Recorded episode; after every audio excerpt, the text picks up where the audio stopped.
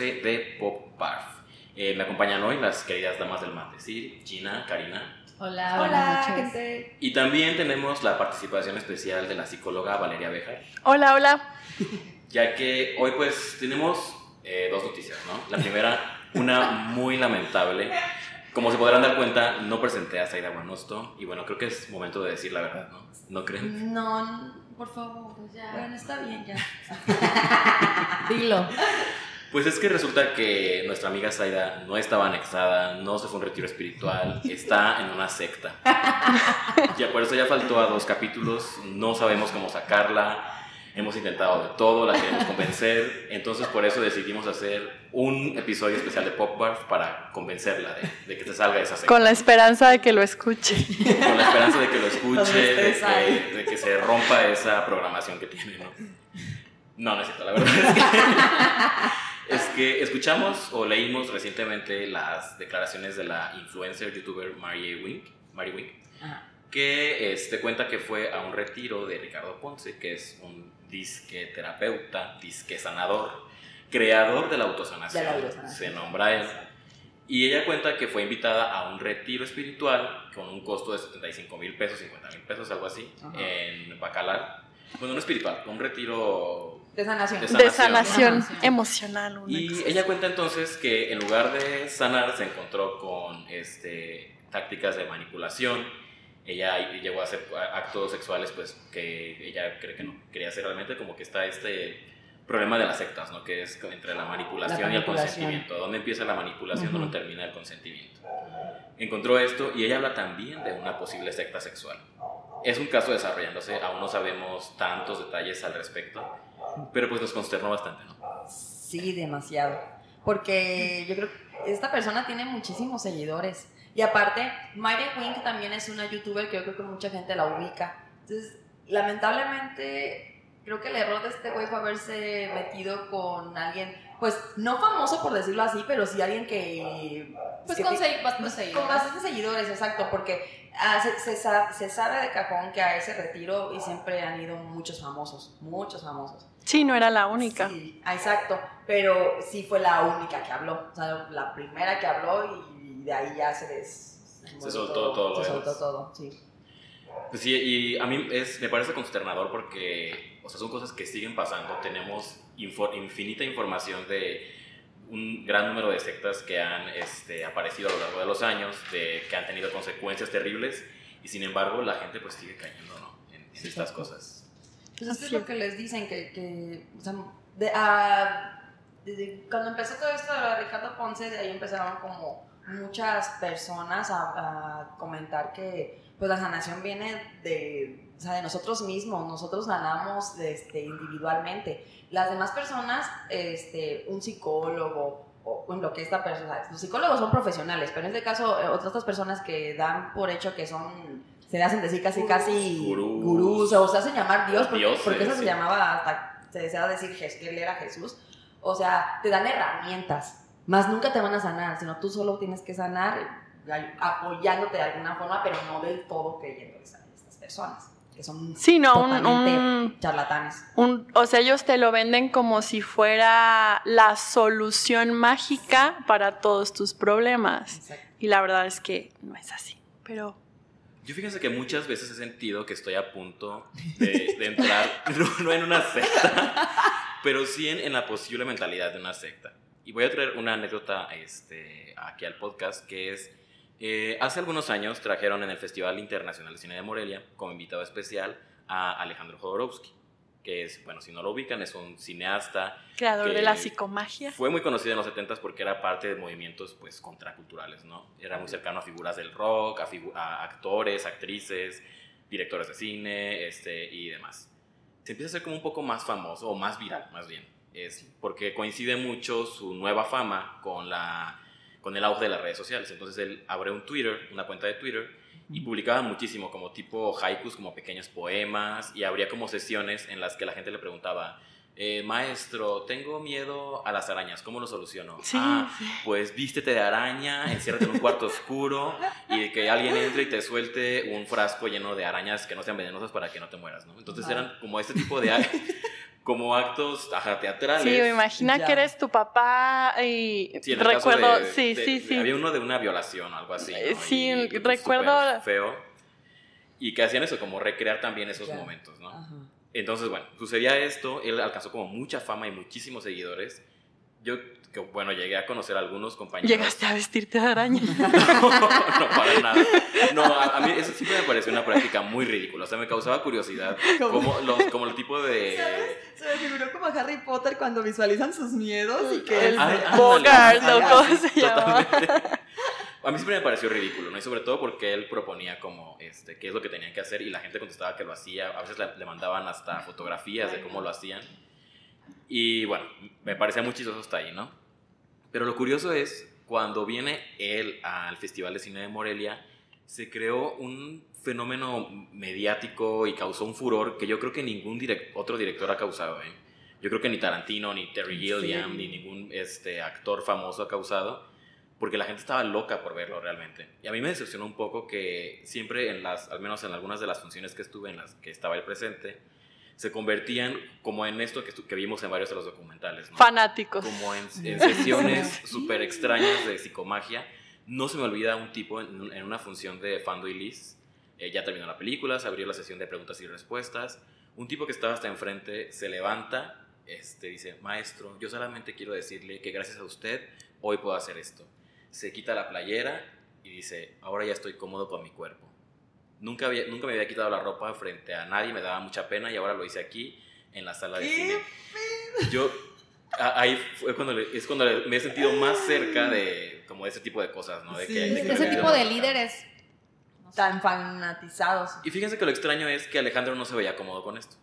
Como que él decía, ¿qué clase de monstruo Ya he no lo creado?" estoy Ya controlando. Y más porque hay un montón de cosas que le podrían haber preguntado, como ah, algo que a mí me intriga mucho es su relación con Irma Serrano, por ejemplo, que fue un gran escándalo en su momento, o la parte de la producción de su cine, ¿no? De este, que cómo hacía la fotografía, la cuestión del sonido, la dirección, el guion, un montón de cosas que siento que es más interesante preguntarle a un director de cine que, pues, exhibirte de... No, y aparte de van a eso, o sea, digo, si ellos quisieran como meterse en más en el show este de la secta, pues harían la secta tal cual, pero si él va a los festivales de cine es como de, hey, este es mi hobby, ahorita estamos en esto y ya al rato vemos qué onda con lo demás. Y lo, lo otro que sucedió fue que dio como una conferencia magistral en el teatro, este, Morelos se llama, no recuerdo. ¿sí? El, el que es el, el más, uno uno de los más grandes, No que recuerdo nombre está en, enfrente de la Paloma. Bueno, ahí, ahí dio una conferencia magistral, fue gratuita. Ok. Eh, esa vez yo estaba cubriendo el festival, entonces pude tener un lugar eh, cerca de- del escenario y pude entrar rápido. Pero había una fila gigante y es la única vez que he visto en un evento de cine, de música, en la que la gente se pone tan loca que este, abrieron la puerta por la fuerza, entró toda una masa de gente corriendo y lastimaron a una de las personas que estaba cuidando la puerta, que era miembro de, pues, del festival, uno de los voluntarios. Entonces, ¿tú crees que esto se debía a la psicomagia y no a su carrera como director, Totalmente. bla, bla? Creo que Bueno, y a la este- idea- idealización también de los fanáticos, ¿no? Que eso se repite en las sectas también, o sea, es, idealizan demasiado al, a su líder. Claro, eh, eh, justamente... Y le eso. necesitan ¿Sí? Sí. estar cerca de Es, creo que llegó ese momento en el que impactó un poco más. Yo siempre he dicho que a mí Alejandro Jodorowsky me encanta como creador de cómics, como director, sobre todo como director de cine, como escritor y como terapeuta, eh, me parece pues una verdadera farsa, ¿no? Pero y creo que pasó esto, que justamente esta ausencia de espiritualidad que existe porque la gente pues ya eh, reniega mucho del catolicismo, pero es como que sigue buscando esa parte de la espiritualidad. Claro. Y siento que, lo que nuestra generación al menos como que lo encontró mucho en él y provocó justamente este fenómeno, ¿no? Que a mí, a mí me sigue pareciendo una de las experiencias más extrañas que he tenido. Y más aterradoras al mismo tiempo, ¿no? es, bas- es muy yo, aterrador ver, sí. ver cómo el... Pues El cómo caos. funciona la, la mente de la gente, Ah, el sí, caos que, también, que- que que puede genera, lleg- sí. llegar a provocar, ¿no? Como esto que te digo de que pues abrieron la puerta del, del teatro por la fuerza y entraron. Y me acuerdo, y Alejandro pues siempre es muy extravagante para hablar, entonces también la conferencia fue pues, escuchar a una persona decir cada sarta de cosas. Como decía algo, una frase era que, que Steven Spielberg era un violador del cine, no, no sé. Dios, algo, así. Pero también, o sea, el- como que sabía pues quién era la clase de gente que estaba, porque le decían como de, Alejandro, ¿qué crees de que, qué piensas de que el gobierno no nos quería dejar pasar? Y él decía, no, no, no, esto es un evento pues muy aparte, ¿no? O sea, no, no me quieren involucrar como en esas cosas. Ajá. O sea, como que sí, muy extravagante, pero sabía cuándo pintar su línea. Sí, sí, sí. Y bueno, y esa es pues la experiencia que les contaba. Vamos a pasar a una pequeña pausa con nuestra música genérica para ya pasar a nuestro contenido. Vimos varios documentales que nos dejaron helados, impactados, Fríos. fríos. Y pues Vale nos va a estar como comentando un poco desde la parte teórica, ¿no? Desde la parte de la psicología. ¿Qué, qué sucede con estas sectas? ¿Por qué la gente se sigue uniendo a ellas? ¿Por qué siguen existiendo? Y demás conceptos importantes. Ah, ok. Qué emoción. Muy bien.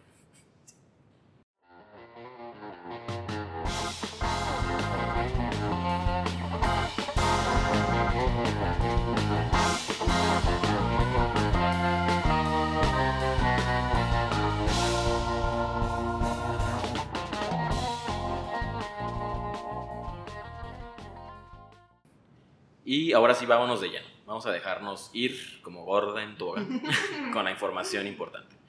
Creo que es este, bueno empezar con la definición oficial de qué es una secta, ¿no? ¿Nos podrías decir, Valeria, cuál es la definición de secta?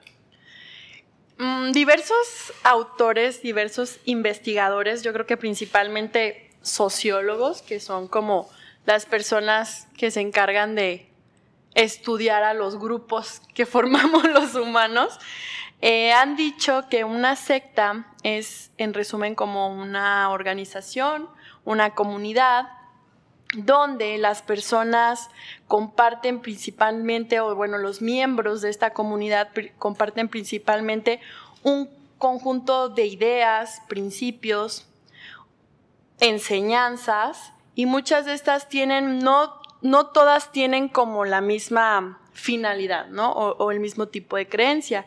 Muchas de ellas son con fines religiosos, terapéuticos, económicos, entre otros. Y bueno, ¿qué pasa también con estos, con estas, eh, estos grupos? Es que justamente este, estas ideas lo que terminan provocando eh, son separaciones, o sea, que se separan este grupo de personas, esta comunidad, se separa como de la comunidad global a la que pertenecen y terminan formando como sus propios esquemas, ¿no? Estos esquemas lo que llegan a provocar, pues son que las personas cambien su personalidad, probablemente, cambien eh, sus valores, eh, su comportamiento, eh, entre otras cosas, ¿no? Y pues otra característica muy importante es que suelen tener un líder, ¿no?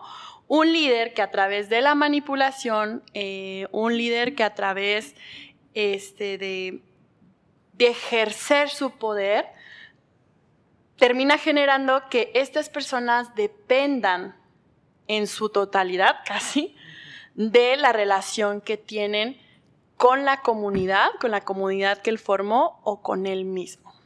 Que como podríamos ver generalmente este, en los ejemplos que vamos a mencionar, eh, es bien curioso que estas personas suelen ser este, expertos oradores, o eran actores, o eran este, mercadólogos. Sí. Como el caso de Ricardo Ponce me llamó mucho, me llamó mucho eso la atención, ¿no? que no tenía formación de psicólogo ni de nada de eso, No. sí que era mercadólogo antes de ejercer este, su, of- este, desde ser terapeuta. ¿no? Y algo que me parece muy interesante de lo que mencionabas es este, lo que hacen de la destrucción del yo, ¿no? O sea, que básicamente reprograman a las personas para que sí. dependan de- del líder. Sí. Y esto pues ha tenido consecuencias muy graves a lo largo de la historia. Así es.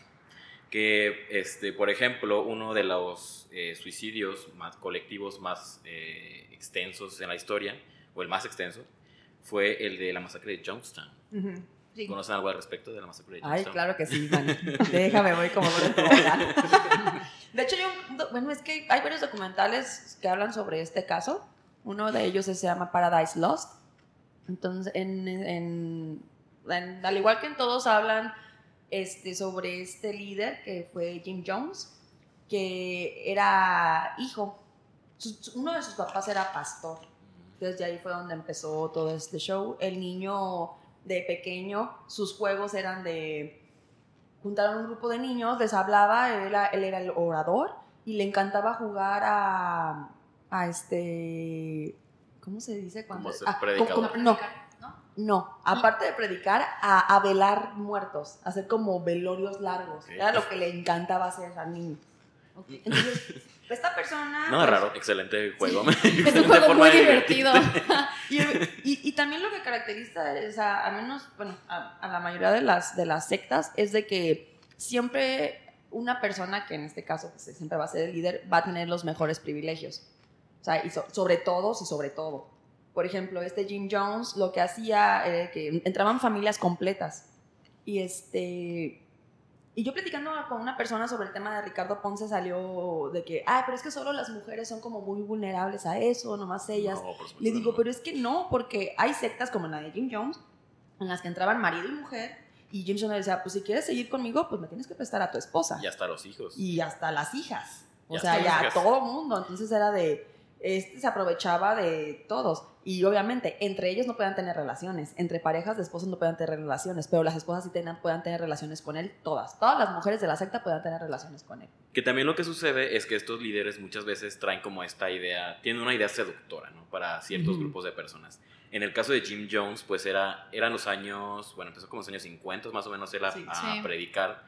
Y era el momento de la segregación racial. Ajá. Entonces él empieza como a querer incluir este, a personas afroamericanas en la iglesia, a luchar como por sus derechos. sí. Entonces se vuelve como Atractivo. atractivo para, Para ciertos los- grupos de personas, ¿no? Que Exacto. los que luchan por los derechos humanos, para las mismas personas afroamericanas que sufrían de racismo, de discriminación. Sí, luchar por la igualdad. Que, que suena como algo muy noble, ¿no? Pero Sí, claro. vean lo que termina. Exacto. Es que supuestamente todos inician con una idea idea. noble, Sí, ¿no? sí. O con la intención de ayudar o hacer un bien, pero el poder termina Es que- transformando sí. todo. Es que a veces siento que la, la idea que, que dan, o sea, por ejemplo, eso de, por ejemplo, Ricardo Ponce, ay, te voy a sanar, te voy a ayudar a sanar. Dices, chido, gracias, ¿no? Va. Pero sobre eso ya es donde actúan y ya dicen, sí, a cambio de, o sea, o te voy a ayudar a que vas a llegar al cielo a cambio de, y siempre es ahí, y la gente no se da Y eso es cuenta. en todas, en todas. Así Sí. como dice Valeria, o sea, empiezan con una idea buena, eh, pero el poder los, los enferma. Eh, Sí, porque lo que quiso formar él en Jonestown, en, este, en, bueno, cerca de Venezuela, que era en. Guyana, se llamaba, Eh, creo. Guyana. Guyana. ¿verdad?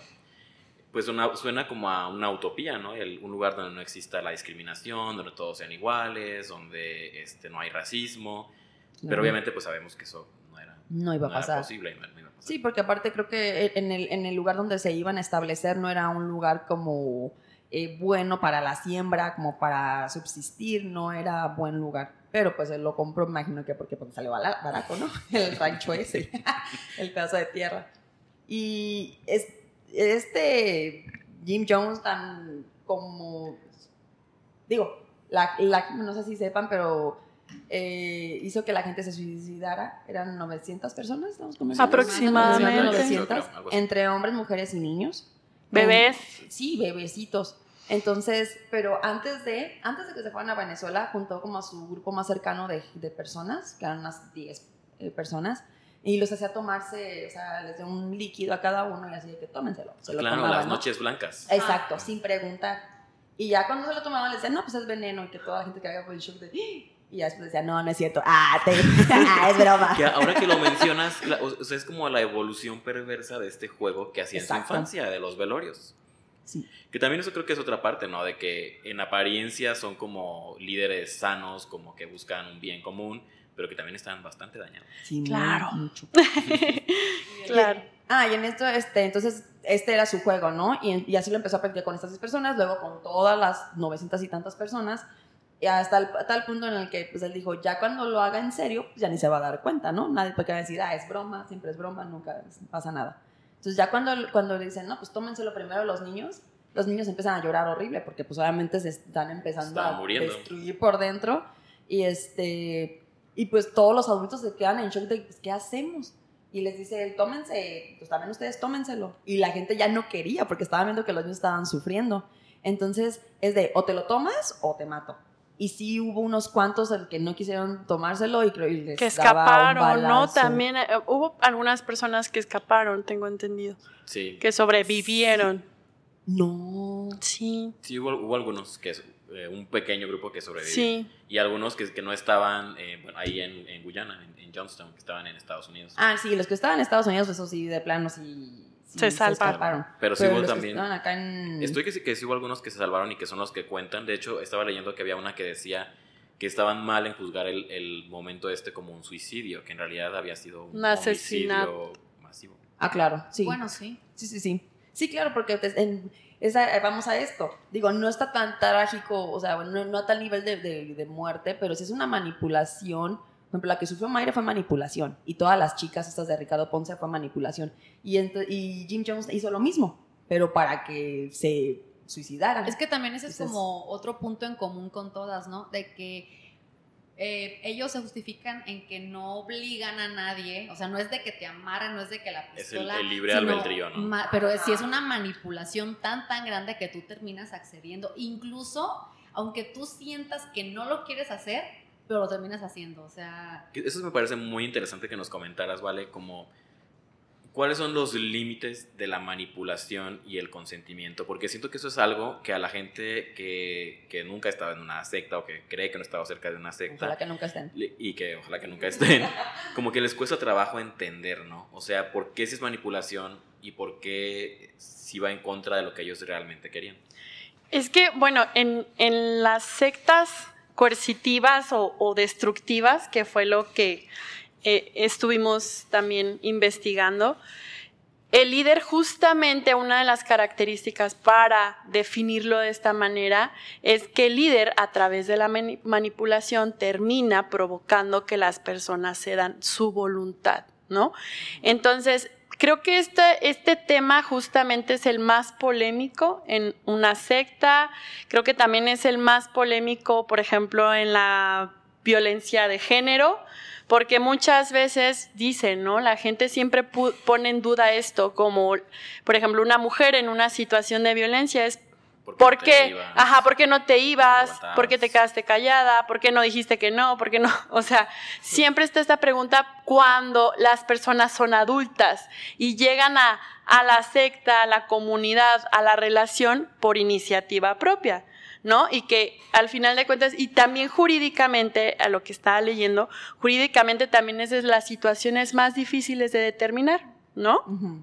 ¿Qué pasa entre la voluntad, este, el consenso y la manipulación? Creo que definitivamente la manipulación llega cuando la persona hace no por su voluntad, sino porque alguien le está diciendo cómo se hace y sobre todo esa persona a través de romper eh, como dijiste tú, desestructurar su yo a través de eh, cambiar ¿no? Eh, las creencias, los valores, este, todo lo que ella tenía formado, que comienza a evolucionar hacia un pensamiento común, que es el de la comunidad, en este caso, o el que el líder transmite, ahí es donde claramente puedes ver que la persona no puede realmente no está decidiendo por sí misma, está decidiendo a través de la influencia de, De alguien más. ¿no? De alguien más. Sí. Entonces, creo que, que, o sea, porque sí, ¿no? O sea, si uno luego evalúa y dices, en tu sano juicio lo harías, y es No, cuando dices... Pero si estuviera "Mm". manipulado, sí, tal vez exacto, sí. Entonces, no, pero creo que es, es de las cuestiones más complejas ahí sí de, de preguntarse hasta dónde, en qué punto se puede medir. Creo que no hay punto. Creo que ya cuando la persona está en sufrimiento emocional, eh, psicológico, Y dependencia, ¿no? dependencia, donde ya empeñó su casa por darle el diezmo a la iglesia, este, creo Pues sí, que como esta gente de Jonestown que vendían todo, Todo. ¿no? Por, por Sí, irse a vivir con se él. iban, o Se sea, de su país, este, se iban a una... A una comuna extraña. Sí, Horrible. entonces eh, ahí es donde puedes ver que una persona realmente creo que no está decidiendo lo mejor para sí misma, ¿no? Oigan, y otra que esta sí me, me- me sacó mucho de onda, como dirían en Ricas Famosa Latina. Tan me sacó de onda que me tuve que fumar un cigarro. Pero bueno, que es la de Heaven's Gate, Que sí, o sea, si la de John- la masacre de Jonestown tuvo el, eh, tiene el- este, la denominación del el suicidio colectivo más grande de la historia, pero la de Heaven's Gate es el más grande en la historia de Estados Unidos, que fue cuando un grupo de 39 personas de manera escalada fueron este, cometiendo suicidio, ¿no? Este, asistidos por otra persona. Por los niños del grupo. Y es una imagen muy famosa, de, muy famosa de los años 90 porque es este, estas fotografías de los tenis Nike negros y las personas con una manta púrpura encima. Encima. que es una imagen realmente perturbadora. Sí, y hay videos. O sea, y el video es. uh, está súper fuerte. Porque la persona esta que lo estaba grabando, de hecho, dice que no se quería ni poner nervioso, ni como que de empezar a como a llorar o sentir como algún tipo de sentimiento. Sí, pues porque- imagínate la impresión. Sí, porque quería que, que el video quedara plasmado tal cual como se veía. Y, y de hecho, esos tenis los, los descontinuaron. Mm. Después de, esa, de ese suicidio, los descontinuaron un tiempo. Creo que ahorita ya están otra vez a la venta, pero sí los descontinuaron. Hay modelos de colección, creo. Había uno que se vendía en 6 mil dólares en eBay. De- Dios. de eso. La gente está pues muy, La muy gente malita. es- Sí, sí, sí, sí. Y también fíjense que también eso es muy curioso, ¿eh? Como...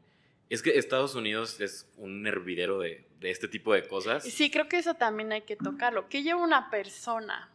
¿No? a, a cometer este tipo de cosas. Y a lo que iba es como al- a los elementos de la cultura popular que aparecen mucho en este tipo de situaciones. Porque gra- gracias a la masacre de Jonestown está el, este, la frase esta de don't drink o drink the Kool-Aid, que Ah, es la que sí. usan cuando alguien quiere tomar una decisión fuerte o que le va a hacer daño para, para ellos mismos. sí. Y, este, y en Heaven's Gate pues está esta parte de los tenis Nike, ¿no? que también se convirtieron en una cosa muy reconocible de, Como- Simbólica. muy simbólica de, de esta Ajá. situación. Creo, bueno, quiero también recordar algo de, de esta persona, no recuerdo, ¿cómo se llama el líder de Heaven's Gate?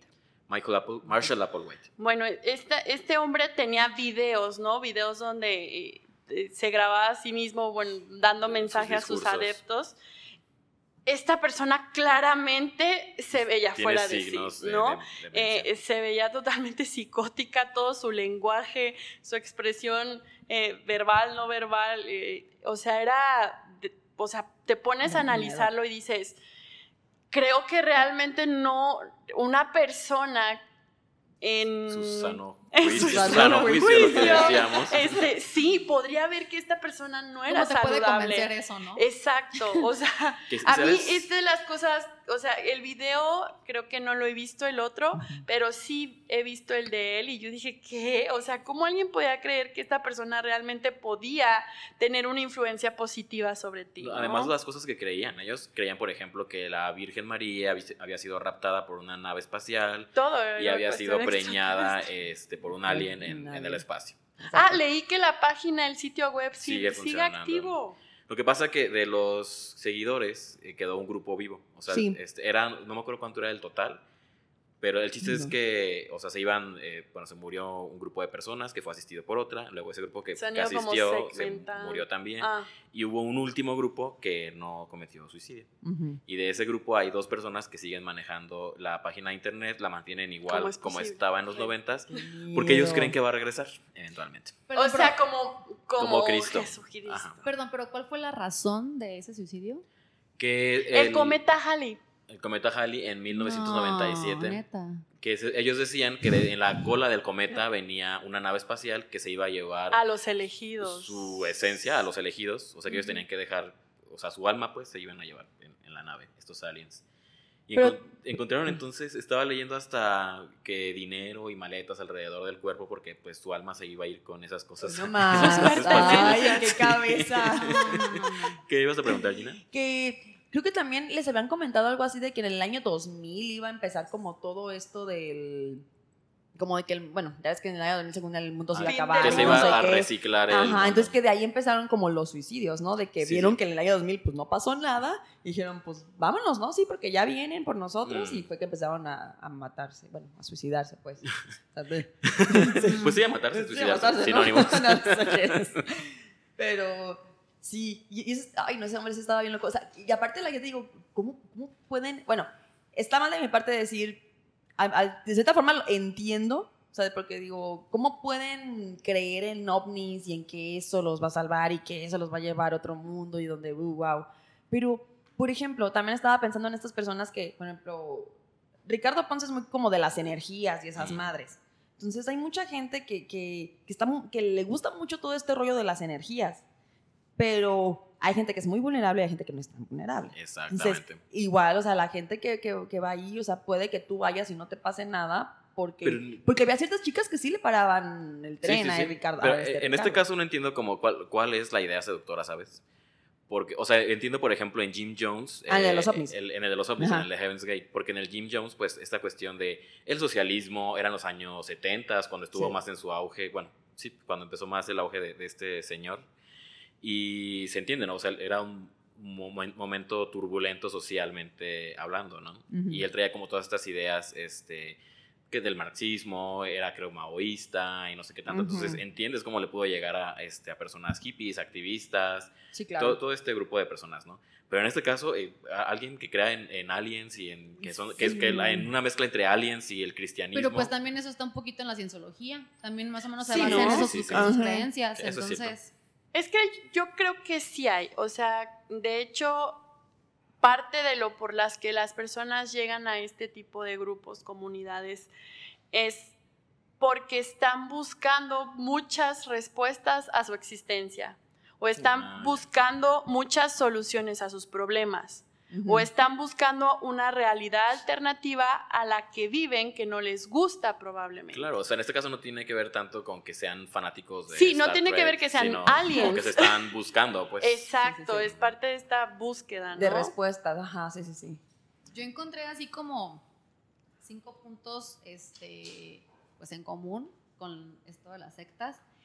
Decía, primero que nada es la creación de un personaje. Y sí es cierto, o sea, el líder siempre es, este, no es una persona real, por decirlo así, o sea, es, es un O común. personaje. Sí. Ajá, es un personaje creado y eh, tanto físicamente. Es un inventado. este, Es un invento. como de creencias y todo eso. Luego el abuso de poder. Yo creo que también el, el poder que ejercen sobre las personas es lo es por lo que se puede hacer mil y un barbaridades, ¿no? Este, los facilitadores siempre tienen staff o, o gente de apoyo o inclusive a veces son hasta sus mismas parejas sentimentales quienes les ayudan como a este, reclutar más gente o administradores, este... pues Y eso. que también terminan siendo sus defensores Sí, o las sí, personas exacto. que les ayudan a salirse de los problemas. Con la ¿no? suya. También este, la denuncia tardía, porque sí, siempre, bueno, vimos este vimos un caso donde duró 22 años la secta.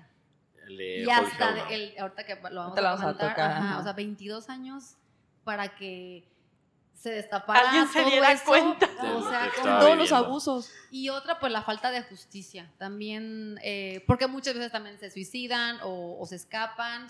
eh, es raro que, que les lleguen como las consecuencias sí. legales, ¿no? Fíjate, me parece muy interesante lo que mencionas de que tiene que ser un personaje y sí es cierto. No sé si ustedes vieron la temporada esta de American Horror Story, la de Cult, justamente, culto.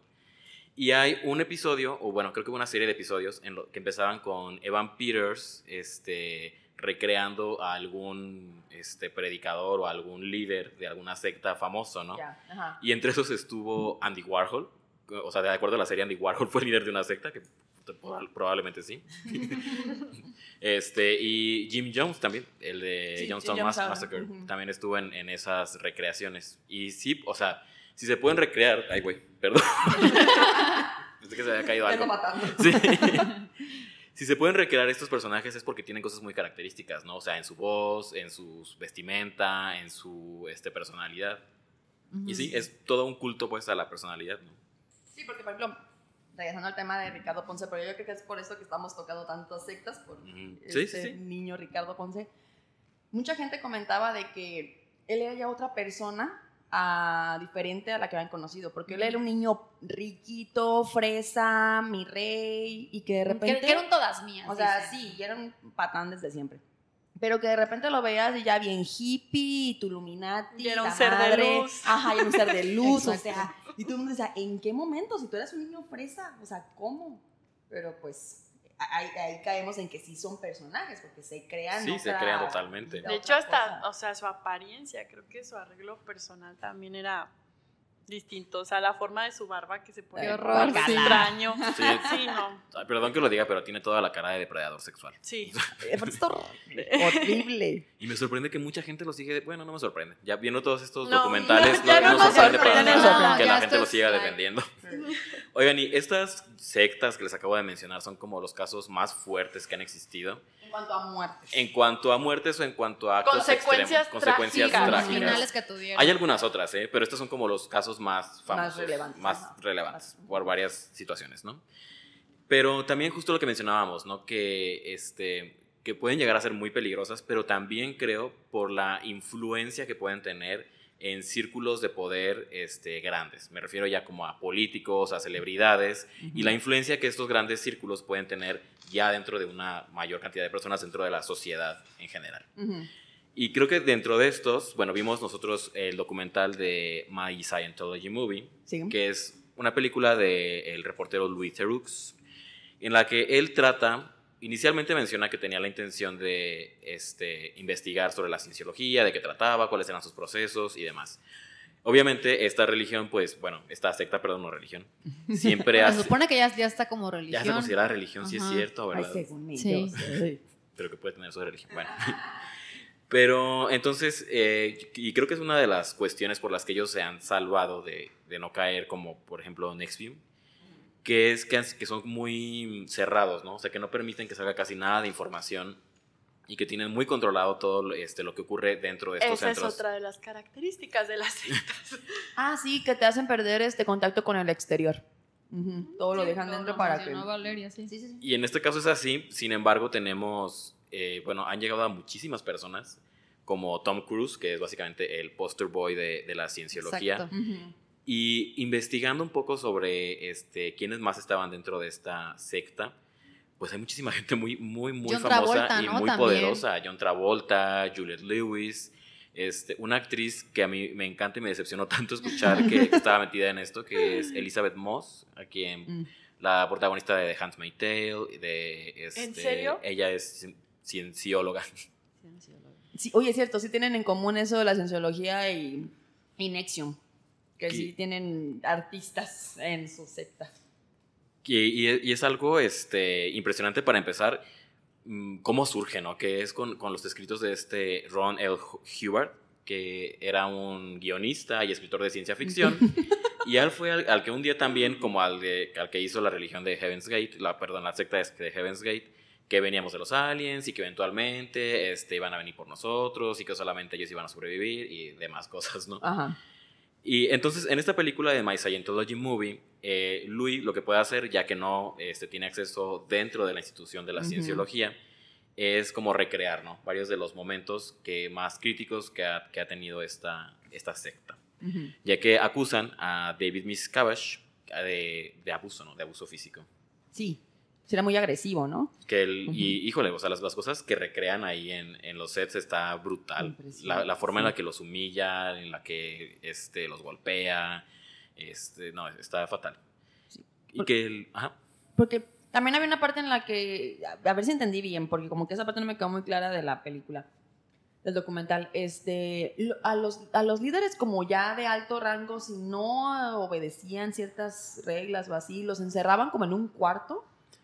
Así es. Bueno, me imagino que, eh, bueno, a lo que entendí, hay, hay como una, es- dentro de esta secta de la cienciología, hay otro grupo más pequeño aún, que son como los más privilegiados, que es donde está Tom Cruise, y me imagino que pues todas las celebridades, Ajá. ¿no? Y obviamente estas personas deben tener como un gran nivel de privilegios. O sea, los que tratan mal son a los de ahí hacia abajo. Porque hay mucha gente que a lo mejor no tiene para pagar los cursos, pero puede hacer, por ejemplo, trabajo doméstico. Ya. Entonces son los que se encargan de limpiar y de este, hacer de comer y demás. Pero estaba leyendo que ganan alrededor de 15 dólares a la semana. ¿Cómo A crees? la semana. Eso es lo que les pagan. 15 dólares o 3 dólares. ¿Qué? ¿Y por qué siguen ahí? Y ahí los tienen este, viviendo y, de- y hablaban de otras situaciones nada más que, o sea, nadie se ha atrevido a testificar en contra de David Miscavige. Pero es que siento que a este le va a pasar como a. Ay, como a este güey de Big Ram también, que nunca le, hicieron nada. Como a. Yo siento que este señor sí se, se salvó ya porque ya son muchas décadas y no le, no ¿Big le han hecho nada. No, el Ah, Miscavige. Y también sí. Vikram. Que sigue Ujú. vivito y coleando, ¿no? Sí, en España, en México, él haciendo sus... Ay, no hemos hablado de este de. Bikram Sí, también. sí, cierto. Bueno, y lo- de lo que mencionaba, sí. O sea, que está este lugar que se llama The Hall y es al que metían Ándale, a ajá. todas las personas que se querían salir o que cometían algún acto que no le parecía al líder. Ahí Ajá. los encerraban mucho tiempo en condiciones pues deplorables, ¿no? Sí, horrible, que ahí tenían que hacer sus necesidades y como estaba otra gente, porque, o sea, no nos metían de uno en uno, metían como a A 10 o, o todos. Sí, a, a todos los que hicieran enojar Ajá, al señor. exacto. Y fíjate que lo que se me hizo interesante es como estas tácticas, porque parece como que se toman muy en serio estas cuestiones de los aliens y de sus vibraciones y no sé qué tanto tienen esta máquina para Ya sé. Para medir, el este, sus traumas. electropsicómetro. el electropsicómetro, Ujú. que es una especie de detector de mentiras Sí. muy Ajá. antiguo. Ajá. Entonces se sienta la persona este, con esta... Tiene unos tubitos, Que como tipo de agarran- toques. Sí, ándale, Como la el máquina de toque, como el toques. toques, toques. Ajá, entonces tienen esos tubitos, los agarras, este, el auditor hace, te hace ciertas preguntas en orden como cronológico, digamos, de, de tu vida, este, para detectar, entre comillas, qué zonas son las que todavía te duelen o qué cositas todavía tienes ahí como atoradas en Tus traumas, tus pues. traumas, Ah. exacto, y para irlos curando. Este, pero supuestamente yo vi que te cobraban por esas sesiones. Sí, sí, sí. Ajá. Ah, pero como los cienciólogos creen en la reencarnación, en las vidas pasadas, entonces tienes que hacer muchísimas sesiones para curar Todas todos tus vidas. traumas de todas tus vidas. Son bien listos. Exacto. Ajá. Es que, que es- o sea, estas técnicas de las que hablas justamente son las que utilizan para tratar o, o tratar de conservar que las personas sigan ahí, ¿no? Estos puntos de quiebre de técnicas donde quiebran a la persona psicológicamente eh, a través de, ¿no? Este. Estas ofensas que usaba Brick, Brigham. Bricam. Eh, el- también la, la presión también los, eh, los llevan a un punto de quiebre fisiológico también que Brigham también usaba mucho esto, ¿no? El, el, eh, hacer ejercicio a estas temperaturas altísimas, que no comían, no dormían, que es lo mismo que se siguen usando en ciertas, este, Sí. Claro. actualmente se siguen Sí. usando, que es donde las personas terminan obviamente temblando, vomitando, desmayándose y demás, y ellos terminan justificándolo con es estás sanando, sanando, claro. estás sacando todo lo que te está sucediendo y demás, y no. O sea, al final de Estás cuentas sufriendo. terminan quebrando a la persona y a una persona vulnerable, pues con este nivel de influencia del líder terminan sometiéndola. ¿no? Sí, que, y también eso lo podemos ver en, en las recreaciones de Louis Theroux de, de la cienciología, que hay una parte en la que leen ellos como un- lo del manual, ¿no? De, Sí. de la cienciología, una terapia, que ponían este como dos eh, sillas juntas y una Ah. persona tenía que gritarle básicamente mierda a la otra persona. Sí, o sea, tenía, ajá, tenía al peor. punto de, de quebrarlo, ¿no? O sea, tenía que hacerlo, tenía que moverlo. Y me dio mucha risa porque, de hecho, justamente una persona que estuvo dentro de la cienciología, que se salió y que ya es como el más apestado de la cienciología, Ajá. es como el que va ayudando a Louis Theroux a recrear estos momentos, ¿no? Y él es el que se encarga de, de querer romper a, a este reportero, a Louis Theroux, y le saca un montón de cosas como queriéndole dar donde más le duele, ¿no? Este señor es primo de Justin Theroux, que es el esposo de Jennifer Aniston. Ujú. Ajá. Entonces le empieza a decir cosas como de, sí, y la esposa de tu primo es una puta y no sé qué tanto. Y, y el tipo así, eh, la, este, la poker face, ¿no? o sea, Ajá, no sí. demostraba nada, no demostraba nada. Y de repente lo que hace es este, gritarle de repente. O sea, como el bu le, lo espanta y eso sí lo, lo asusta a Louis, Ajá. porque no le gustaban los ruidos fuertes. Fuertes. Ya. Ajá. Sí, claro, es que encuentran, ¿no? A través, obviamente, eh, son muy hábiles, ¿no? Y era lo que también ayer, bueno, veía en el documental de Brigham, donde él mismo, o sea, se acercaba, él encontraba a las personas, él sabía básicamente identificar, ¿no? Y esto creo que es una de las habilidades de este tipo de líderes, ¿no? Que, que son hábiles para identificar cuáles son las necesidades de las personas y a través obviamente de la conversación, ¿no? Es llego y te platico, ¿no? Ya, pues tengo este pasado, esta historia, esta situación y terminan utilizándolo a su favor, Sí. a su favor para manipularte, chantajearte eh, y, y como esto, ¿no? Eh, todas estas sectas como Nexium que vamos a, a, mencionar, donde también el provecho siempre va a ser económico para el líder, ¿no? Termino eh, sabiendo cuáles son tu, también tus fortalezas que me pueden beneficiar a mí. Yo creo que eso nos podría llevar muy bien a ligar eh, eso que mencionas con, con Nextview. También nos encarga, bueno, no todos vimos el documental, que era el de, de, Wow, de Bau, de Bau, que significa algo así como el voto. Y a mí la verdad me pareció el documental un poco aburrido, sinceramente. Creo que está un poco desestructurado. Me informé más a través de las notas que han estado surgiendo, a través de los artículos, de los reportajes, que a través del documental. El de New York Times es muy bueno, que fue como el original. El, primero, el que, de hecho es el que, van creando, fue el que van desarrollando a lo largo de, de este documental. Y eso es lo interesante, ¿no? Como conocer cómo estas personas fueron dándose cuenta de que estaban realmente en una secta, misógina. este, eh, y por eso es interesante, sin embargo, siento que hay muchos temas que no tocan porque siguen siendo un poco delicados, sobre todo para la sociedad mexicana. Política. Exactamente. Política. Y eso, eso es a la parte de la que quería llegar con esta cuestión de las sectas y lo peligrosas que son, ¿no? O sea, la, es una cantidad enorme de políticos y de celebridades mexicanas que se vieron involucradas con esta secta. Y a mí me sorprende mucho que el señor este, Keith Rainier, que era el creador de este concepto de Nextvium y también el creador de DOS, que era la este, como secta dentro de la secta en la que pues, básicamente era trata de personas. Ajá, sí en la que marcaban a las, chicas como animales, como si fueran animales. Sí, como vacas. Sí, que nada más aquí la diferencia es que no se basaban en una creencia o en una religión, sino más bien en este coaching VIP para superación personal, para tener éxito en la vida y en los negocios. un crecimiento personal en el que tenías un coach que era tu maestro, tu máster, tu dueño, y tú eras la esclava. O sea, literal, así se decían. Pero es que eso es o sea, eh, o sea, fue lo que hizo Ricardo Ponce. O sea, Ricardo Ponce, uno de los temas que trataba dentro de su sanación era la parte de la sexualidad. Y a través de la sexualidad terminaba justificando eh, su agresión sexual con el yo te voy a ayudar a liberarte de tus traumas sexuales. Conmigo puede ser la manera segura de, experimentarlo o de liberarte. Y terminaba al final abusando de, esto, ¿no? Que es lo mismo. A lo mejor a estas personas les pasaba lo mismo, ¿no?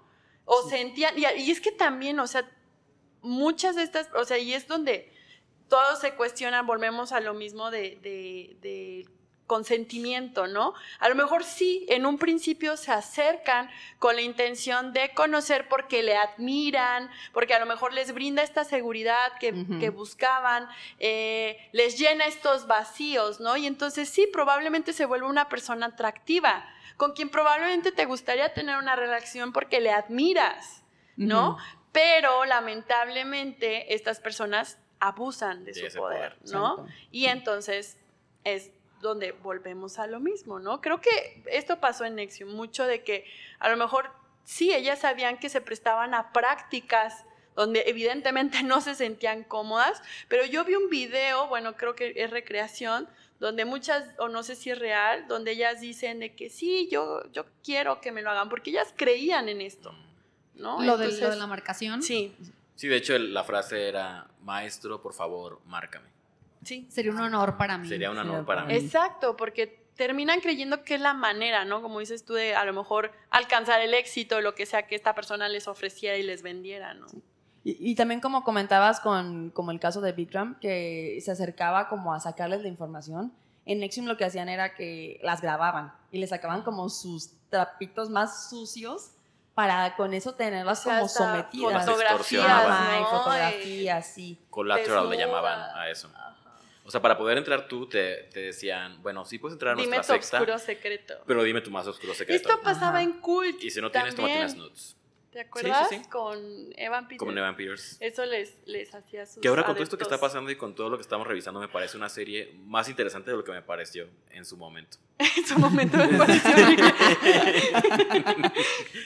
sí, o sea, por las cosas que explora, porque o sea, como que ahora entiendo hacia A lo mejor hacían referencias y nunca nos dimos cuenta. o no te diste cuenta de algunas, yo no me di cuenta de muchas. O creías que era ficción lo que, pasa y te das cuenta que no. Te, la vendían como que era la serie que trataba sobre la elección de Donald Trump y por qué había llegado al poder. Entonces, ah. y que era sobre la división política y social que existía en ese momento.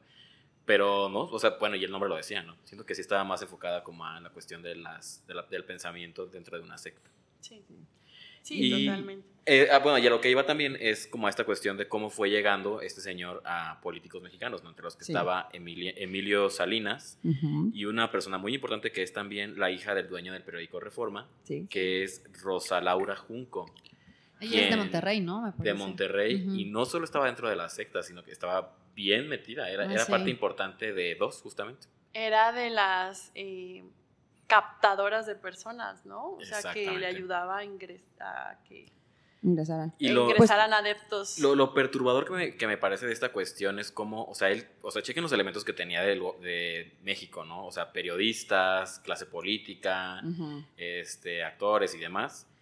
Y él hablaba de que quería como expandir todavía más esta cuestión para convertir a México en la primera república Nexium. ¿Qué pedo? Y cre- creo que estuvo muy cerca de lograrlo. Sí. Es que eso fue, eh, tengo entendido, México, Estados Unidos y Canadá. Ajá. Y que de México era donde había como Más personas. más Y creo que la, que seguidores. las- las- la mayoría de las personas eran de, de Nuevo León. Sí, de Monterrey, y- porque había en Monterrey y en Guadalajara. Leí una frase que se me hizo de mal gusto, que un día, supuestamente dentro de lo que ha dicho el hijo de mm, Salinas, es que un día esta persona le dijo, ayúdame también, porque cuando él quería que se convirtiera en esta primera república, fue de que ayúdame a, a saber cómo captar a los pobres, porque yo no sé cómo hablar con estas ¿Qué? personas. Mamón. O sea, ahí era donde él se sentía limitado, no sabía cómo No iba a creo llegar a que ellos. Emilia no sepa también cómo hacerlo. No, pero aparte también escucharon, bueno, algo que me, me llama mucho la atención de las características que han dicho de, de estos supuestos líderes, gurú, eh, seres espirituales y demás, es justamente que ellos, cuando, cuando Karina mencionó lo del personaje, muchos de estos personas llegan con los adeptos a decirles que justamente tienen características muy excepcionales. Si este de Nexium terminó diciendo que tenía un coeficiente más alto Ah, que, claro, sí. que era la persona más inteligente del mundo, que tenía no sé cuántas eh, carreras, que, Que hablaba o sea, idiomas, sí, que que hablaba sí, que, que había, que había estado en Juilliard, y, o sea, miles de cosas que para nada, y fue lo mismo que hizo Brigham, se quedó, se creó toda una Que vida. era amigo de Elvis, que, que Richard Nixon le dio la green. Sí, que lo, que lo había curado, o sea, no. aparte, creo que de ellos mismos ser una figura excéntrica, creo que también como esta grandiosidad, ¿no? Este narcisismo donde Ah, ellos... Totalmente. Todos eh, son narcisistas. Sí, todos. esta, esta grandiosidad de creer que ellos son súper... Y se terminan creyendo sus mismas mentiras que venden exitosamente, ¿no? A los demás. Es que sí es, es peligrosísimo porque siento que si no tuvieran trastornos mentales y si no tuvieran tantos pedos, este, bueno, de adicciones, si fueran abusadores y demás, Tal vez esa inteligencia se podría focalizar. bien. no, o sea, creo, o sea, creo que sí podrían llegar más lejos, pero podrían seguir haciendo cosas malas. Y creo que eso es lo peligroso.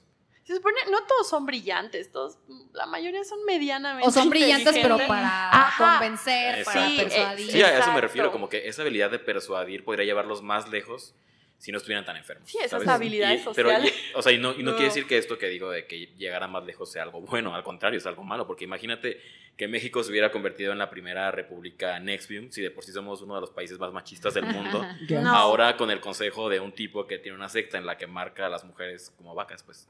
Claro. Pero sí supiste cómo, bueno, a lo que yo entendí, cómo, lo, cómo, cómo echaron de cabeza esta secta, fue por, por una mujer, de hecho. Sí, a sí, lo que sí. yo entendí. O sea, y- bien dicen que, que, que una, que una mujer este, herida es muy peligrosa. Porque en este caso, em, yo por lo que me enteré de esta secta fue primero porque estaban dos actrices, no sé si recuerdan la serie de Smallville, Ujú. donde estaba una chava que, se- que era con la que quería Clark Kent, que se, llama, que se llama la actriz Chris Cart, algo así.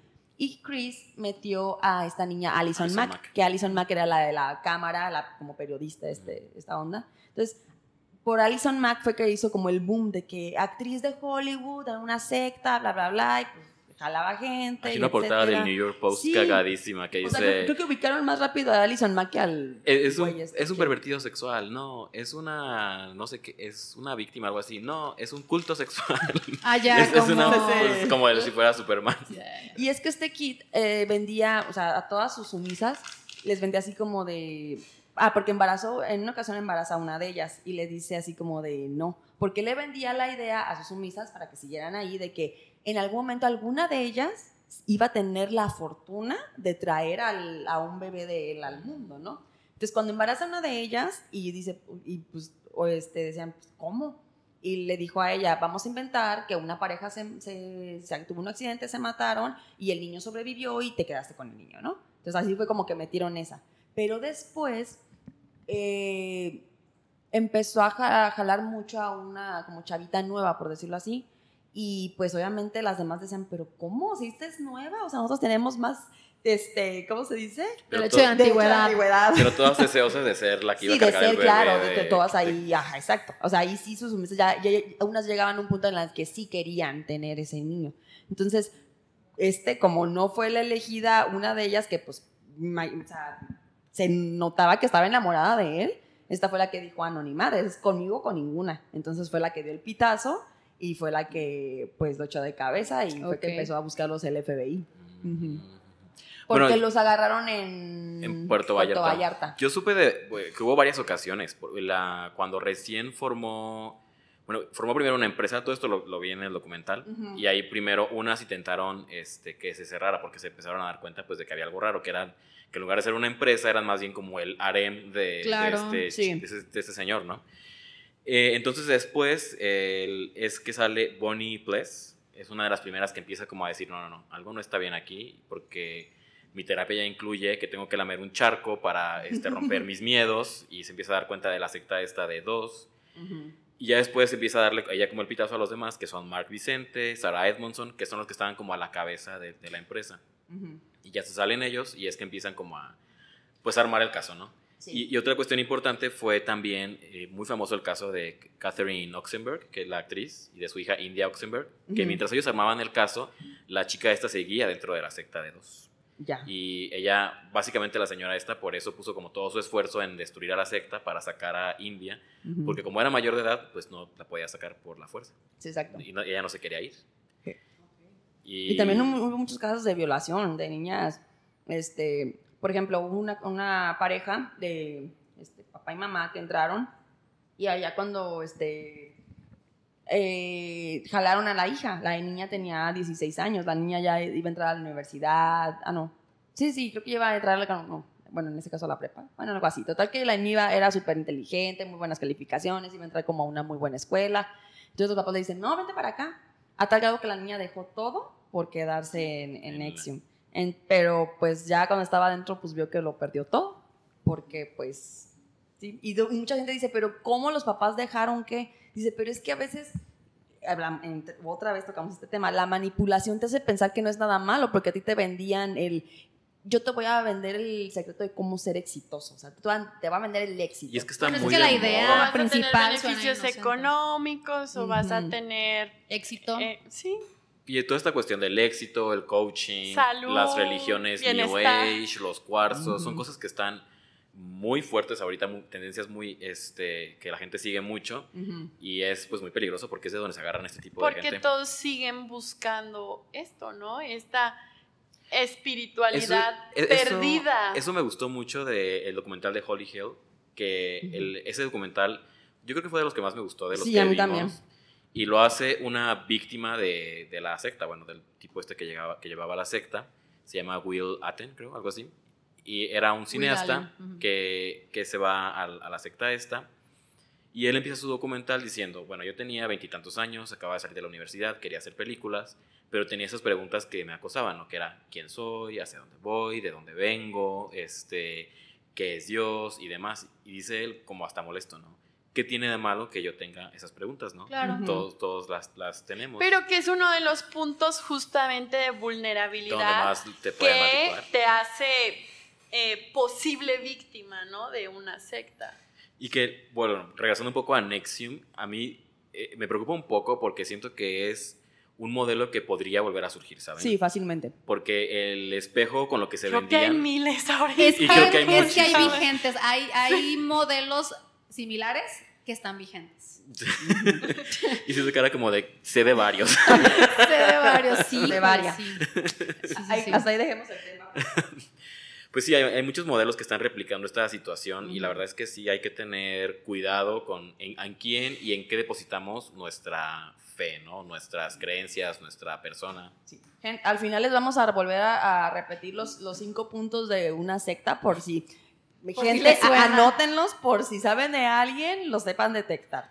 De hecho, vamos a una pequeña pausa, un poco de música genérica. Y ya para cerrar nuestro podcast, vamos a hablar nada más ya completamente de Holy Hell, porque me interesa hablar como de la perspectiva de las víctimas, ¿no? Que creo que es algo también muy, muy fuerte.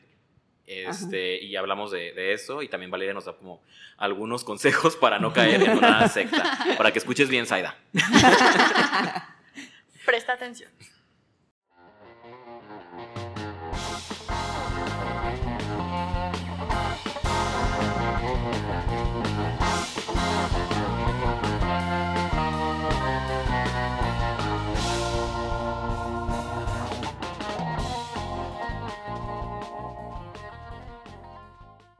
Y ya para terminar, me gustaría analizar eh, dos documentales, o bueno, o estos documentales que acabamos de mencionar, más algún otro, eh, desde la perspectiva de las víctimas, porque algo que me llamó mucho la atención es que tanto el de, por ejemplo, en el de Nextview, yo sentía como que la gente o las personas que participaron dentro de la secta seguían hablando como con cierta fascinación del tipo eh, de Keith Raniere, del que inventó Sí. todo, como, o sea, solamente se enojaban mucho cuando recordaban como lo horrible que pasó, pero cuando hablaban de lo bueno en teoría, o sea, de los buenos momentos que pasaron ahí o de, lo- de las La- cosas que lo alcanzaron, grandioso que puede de lo a ser. grandioso era como, se les notaba pues un poco la, la felicidad, ¿no? La emoción, sí. Y creo que fue un poco en, en Holy Hell, si recuerdan, No, al, sí. al final del documental, las víctimas, muchas no lloraban, por, algunos sí, por haber sido violados, porque fueron hombres en esta ocasión, aquí en este no fueron mujeres, fueron solo hombres, ¿no? Hombres Nunca nada más. mencionaron mujeres. Nunca mencionaron mujeres. Fueron hombres heterosexuales y homosexuales que Sí. fueron violados por el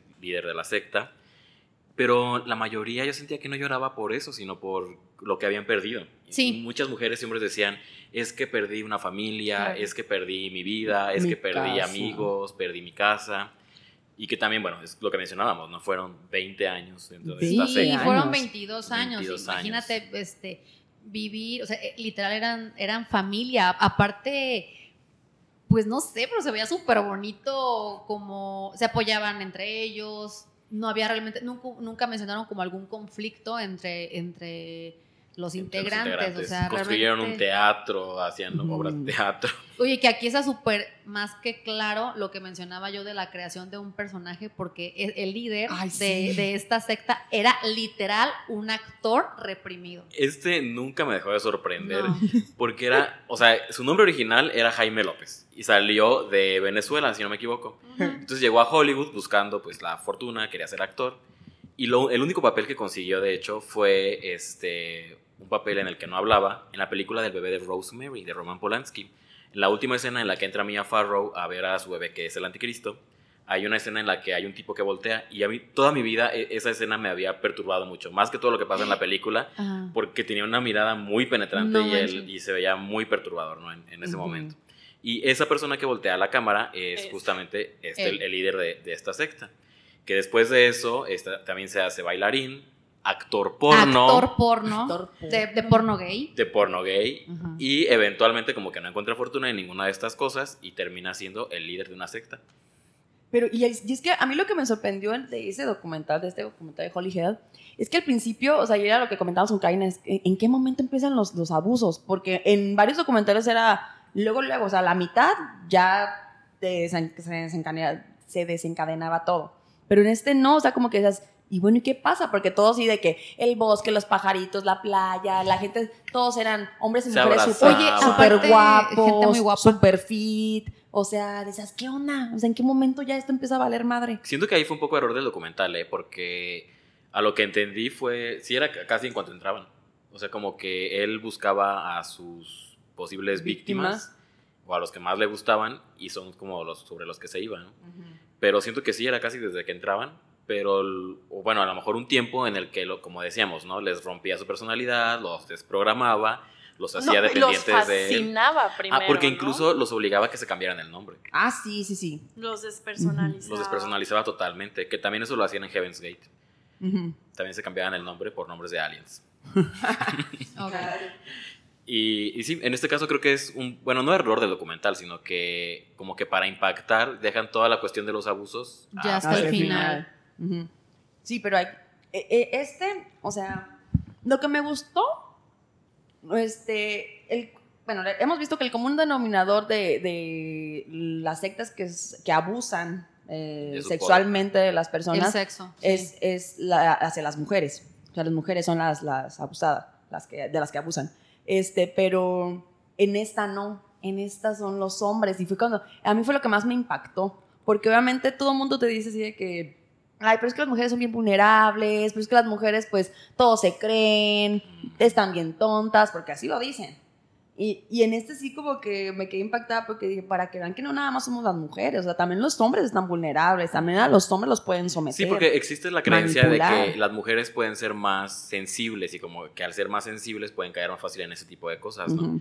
Pero aquí se demuestra que, pues, por supuesto que no. No. Porque e- e- esas preguntas que, que mencionaba el chico al principio, ¿no? Will Allen, las de quién soy, hacia dónde voy, en qué quiero Todos creer, nos todo el mundo no las hacemos. mismas Claro. Todo el mundo tenemos esas dudas existenciales, ¿no? No, y luego también, también es esta parte, o sea, ta- también, porque digo, me imagino que varios van a pensar o así, o mucha gente piensa de, ay, pero es que eran gays, no sé No. qué, pero no, no, la- también había heterosexuales y que a mí me impactó cuando los entrevistaban que se quebraban, o sea, pero feo, feo. Y uno de ellos dice que incluso al principio lo defendió.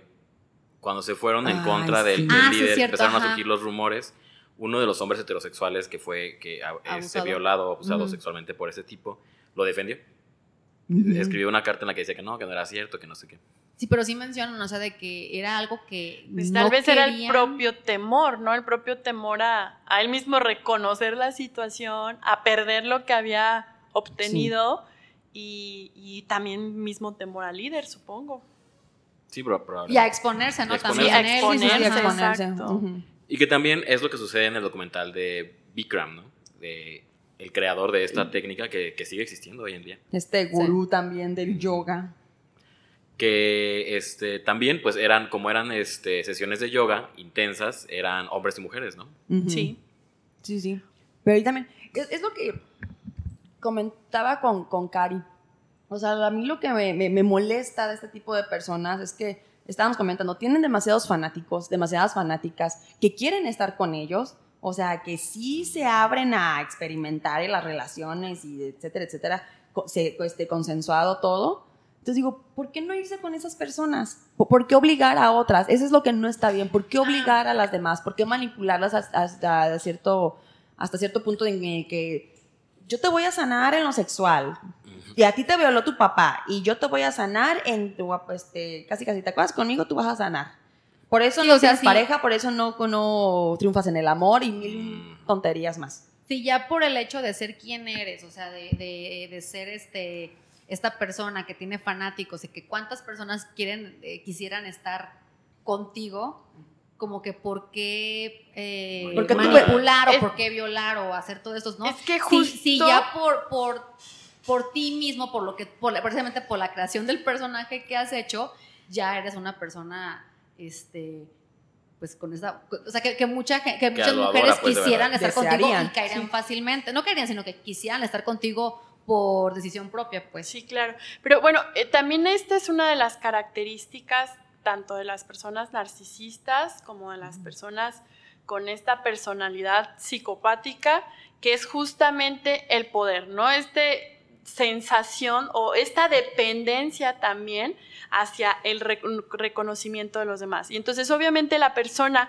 que probablemente eh, ellos vean, ¿no? Este rechazo o que a lo mejor no, no es como, ah, lo tengo en bandeja de plata, yo tengo que buscarlo, para ellos es más atractivo. O sea, Mm. ellos se llenan del beneficio de tener cada vez más, más adeptos, cada vez más personas en su comunidad, por eso la bu- buscan estos seguidores de manera insaciable y buscan que otros les apoyen para que crezca Yesco, porque ellos ahí es donde se llenan de poder por el reconocimiento de otros y por, y por eso para ellos es tan fascinante el lograr dominar. Cuando probablemente ven que, Ah, es que ahí es otra donde persona, dominan. una persona es, no se está dejando dominar, entonces es donde yo más voy a insistir para reafirmarme a mí mismo Sí. que sí soy poderoso. Oye, pero, ¿No? pero qué cañón que, que, que por esta hambre de, de que de poder, o, de poder. o todo eso, incluso ponen en riesgo su negocio, porque estás de acuerdo que este, en, en varios de las que hemos mencionado es un negocio. Es que En- también son impulsivos. O sea, o sea, también llegan a ser muy impulsivos, ¿no? Ajá, como no a tomar como estas o decisiones. sea, les vale más las, las- las Sí, sí, consecuencias. sí, o sea, porque ya está, o sea, ya su nivel de pensamiento ya no está dentro de lo normal, o sea, tú persona eh, saludable tomas una decisión de evalúas tus beneficios, tus costos y demás. Ya una persona que se está guiando por algo enfermo, por algo obsesivo, ya no va a tomar una decisión eh, razonada. ¿no? Ya va a ser impulsiva. Por ejemplo, el de Nextview, digo, además de las cosas enfermas que estaba haciendo y de toda la cuestión de abusos, en una ocasión, eh, Mark Vicente, que era una, su mano derecha y que era el cineasta, este, a él le cuenta una historia en la que había una empresa muy importante y que había un mentor de esa empresa y que se daba cuenta el mentor que había un psicópata suelto este, en esta supuesta empresa, ¿no? Y que ya después este, el dueño de la empresa se daba cuenta que el psicópata era el mentor. O sea, le estaba contando lo que Su- estaba la pasando. historia. Exacto. Entonces, Sí, estaba Eh, prácticamente eh, confesando es su, el- su Es crimen. el nivel también como de perversión, ¿no? De hasta dónde puedo yo llegar a controlar. Esta es la fascinación de estas personas, ¿no? Hasta dónde puedo llegar yo a impactar y controlar. O sea, al final es como Hitler, ¿no? Esta hambre de, eh, de, ¿cómo? de conquistar, ¿no? Constante y se vuelve una obsesión y es cuando empiezan a, a hacer, a tomar decisiones impulsivas, no razonadas. En un principio todo obviamente es muy controlado, Sí. pero hay un punto también para ellos de quiebre. Pues como que, entre, es- entre más crecen, más se van como Se les- enfermando, ¿no? Sí, claro, como se enferman de sí mismos esta Totalmente. famosa frase.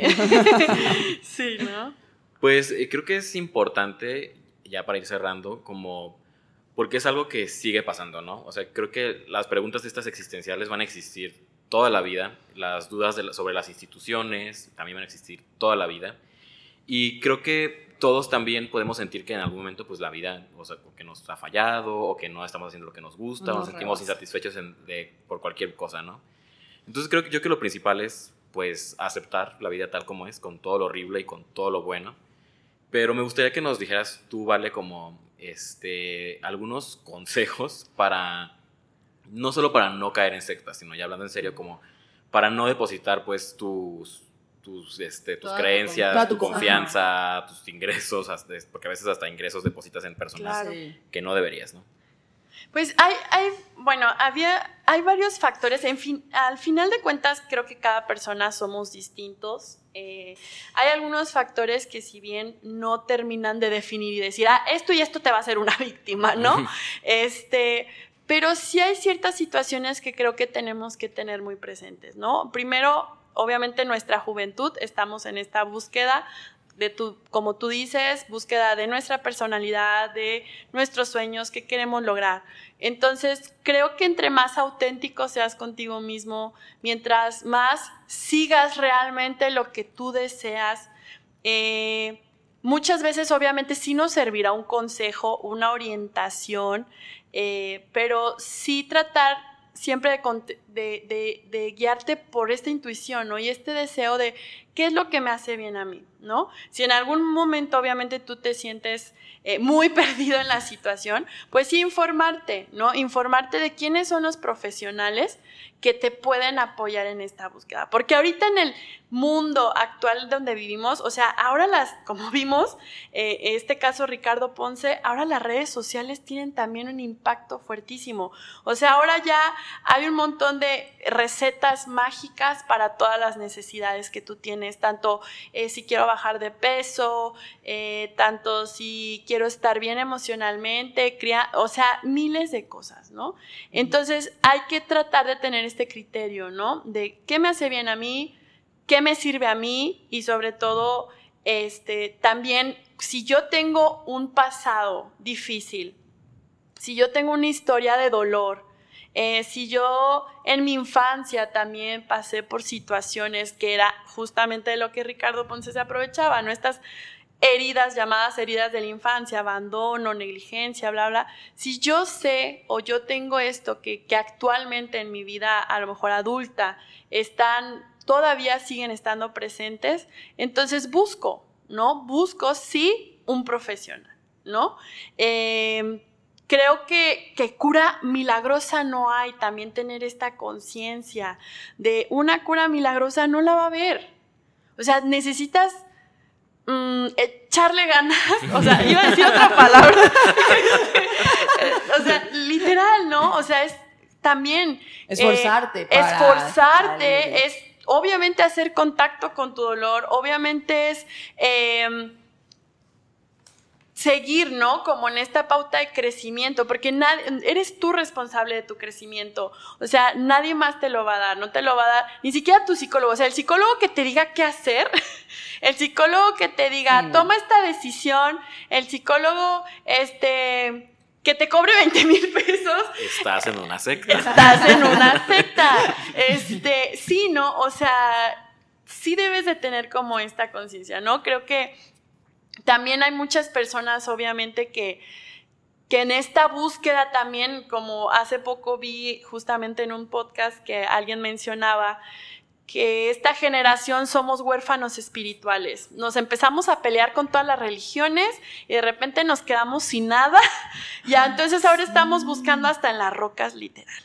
¿no? Este, la, la, espiritualidad, ¿no? Entonces sí hay que, creo que mm, está en nosotros mismos, definitivamente, y, y siempre formar tu propio criterio. Eh, creo que todos te dirán, la sociedad te dirá, tu familia te dirá qué debes hacer, qué no debes hacer, pero lo que te haga bien, ¿no?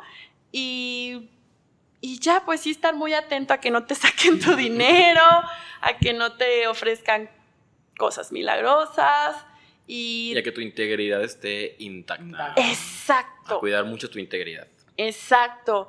Este, luego estas prácticas donde obviamente uno empieza, donde en el momento, primer momento, como les vuelvo a decir, hasta con tu psicólogo, en el primer momento donde algo no te haga sentir cómodo por algo que te dijo, algo que te mencionó, algo que te recomendó, vete, hay miles. Hacerle caso a la intuición, ¿no? Sí. Porque también en este caso de Ricardo Ponce, este, también muchas personas que estaban ahí, este, que estuvieron, perdona, en los cursos y esto, siempre mencionan, es que este, se me hizo súper extraño, me sentí rara, me dio no sé Pues qué. Ahí es como de que, oye, en ese momento, en ese momento. En ese irte. momento no lo dudes, yo sé que luego, o sea, imagínate, pagaste 75 mil pesos, Claro. seguramente a lo mejor no te quieres ir, pero como dice Santiago, tu integridad, ¿no? Eh, entonces, pues aguas, porque hay muchos, hay muchos, muchos Varios disfrazados, exacto. O sea, hasta en mi área, muchísimos charlatanes este, que te ofrecen también o que ni siquiera están bien preparados. Ya pasó este caso de un supuesto psicólogo en Guadalajara que también abusaba y también estafaba y demás. Entonces, sí estar muy alerta de, de los foquitos rojos de precaución también que te digan, vete de aquí, córrele. Yo también les tengo algunos consejos. Uno, el amor y Dios no existen. Dos, si quieren encontrar el amor o si quieren una noche de sexo, pues mejor vayan a Grindr, Tinder, algún baño público. Paguen por él. Paguen por él. No, no es cierto. Obviamente mejor sigan los consejos de Valeria, que es la profesional. Y sí, cuiden mucho su, su integridad, ¿no? Ante todo. Y también recomendarles eh, los documentales que vimos, o, bueno, que vimos para este Ah, podcast, que este, creo que nos pueden ayudar mucho a, sobre todo, a ser escépticos. La verdad es que no los vean si están como con el mood un poco Bajo, bajo, bajo. porque son eh, emocionalmente muy intensos. La verdad, sí. Yo, yo me, te- tengo que admitir que yo me aventé como... Ah, porque también vi el caso Trevi Andrade. Mm, Entonces, vi el caso Trevi Andrade, Jim Jones, o sea, vi todos en un día y te juro que sí me sentí Sí, mal. Me sentí como, como, ah, como agüitada, de, de- esté deprimida. Dije, ay, Dios mío, ya es mucha información, mucha energía. ¿sabes? Ya, Es mucha información muy fuerte. Sí, sí, Sí. sí, muy fuerte. Que, y bueno, se los menciono brevemente, ¿no? Es el de Holy Hell, el de My Scientology Movie. e- Ese no está tan pesado, ese creo que Sí, no, no, se ese no está tan en- pesado. En otro día está un poquito más ligero. ¿Y cuál otro vimos? ¿Me recuerdan? Eh, The Bow. The Bow, que Bow. es las, este, esta serie de documental no, no me encantó, pero está buena para enterarte de qué es lo que pasaba en Ni- Ajá. Dixon. Pero, pero, Dixon. pero para Nexum se pueden también enterar, en, hay varios videos en YouTube. En, En sí o notas, Ujú, artículos, notas que- que, que son más informativas que en sí el documental tal cual. Sí, la serie no, no está tan, ajá, tan la buena. serie. Y El de Vikram. El de Vikram. Y Heaven's Gate no fue documental, más bien No, fue como de ese no hay buscamos, eh, buscamos la información. sí. Pero hay muchos podcasts al respecto Y también. también es el de Gloria, el de Gloria Trevi, que también está ahí por lo mismo. Deberíamos casi. dedicar alguna vez uno a sectas mexicanas. Sí, ¿verdad? O no sé. Bueno, pero el de Gloria igual y no tanto porque como que siento que en el de Gloria la, la, la limpian mucho a ella, cuando también tuvo un poquito Mm, Puede ser. culpa, por Pues es decirlo que es como la pregunta eterna, ¿no? De que fue víctima o O víctima. fui yo. Sí, Exacto. totalmente. Y creo que hasta la fecha no se logra contestar, No. No. ¿no? Pero, sí- ese también tenía más como trata de personas, entiendo yo. Más Sí. que secta era un eran trata de personas, tengo Pero pues también era su harem, como... Pues era, ajá, sí, Como era, para él mismo, Era no, las, no compartía. no las compartía. Ah, qué cosas. Bueno. Pero gente, abran los ojos, por favor. No Sí. se dejen llevar por charlatanes.